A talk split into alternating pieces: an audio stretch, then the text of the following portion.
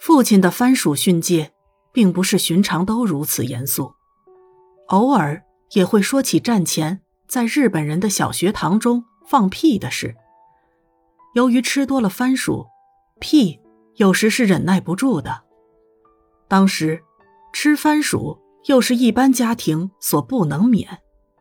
父亲形容说：“因此一进了教室，往往是战云密布，不时传来屁声。”而他说：“放屁是会传染的，常常一呼百应，万众皆响。”有一回，放屁放得太厉害，全班被日本老师罚跪在窗前。即使跪着，屁声仍然不断。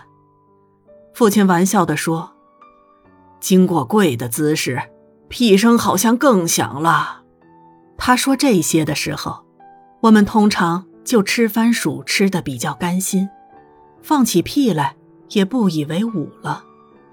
然后是一阵战乱，父亲到南阳打了几年仗，在丛林之中。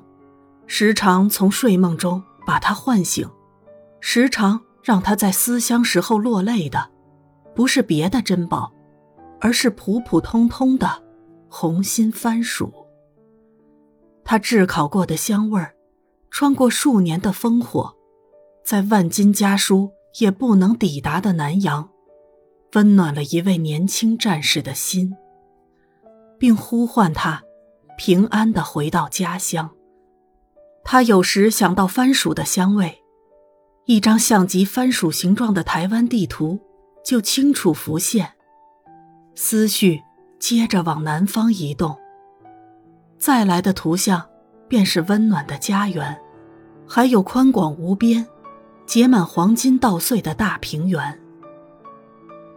战后返回家乡，父亲的第一件事，便是在家前家后种满了番薯。日后，遂成为我们家的传统。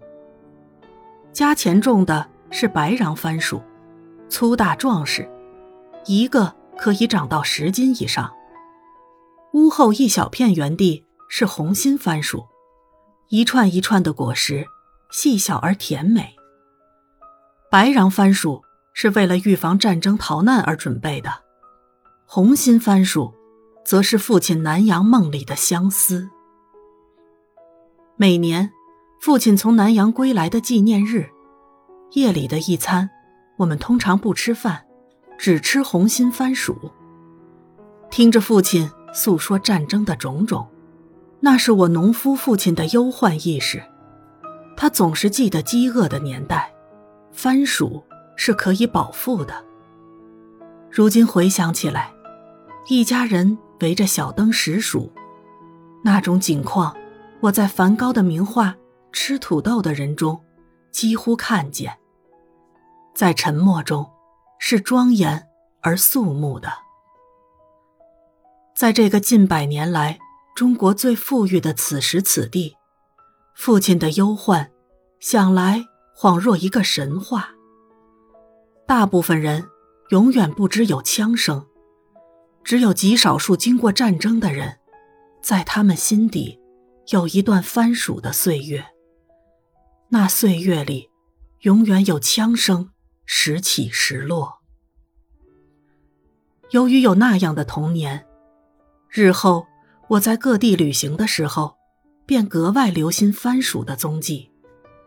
我发现，在我们所居的这张番薯形状的地图上，从最北角到最南端，从山坡上贫瘠的石头地。到河岸边肥沃的沙圃，番薯都能坚强的，不经由任何肥料与农药而向四方生长，并结出丰硕的果实。有一次，我在澎湖人口已经迁徙的无人岛上，看到人所耕种的植物都被野草吞没了，只有变生的番薯还和野草争着方寸。在无情的海风烈日下，开出一片淡红的晨曦颜色的花，而且，在最深的土里，各自紧紧握着拳头。那时我知道，在人所种植的作物之中，番薯是最强悍的。这样想着，幼年家前家后的番薯花突然在脑中闪现。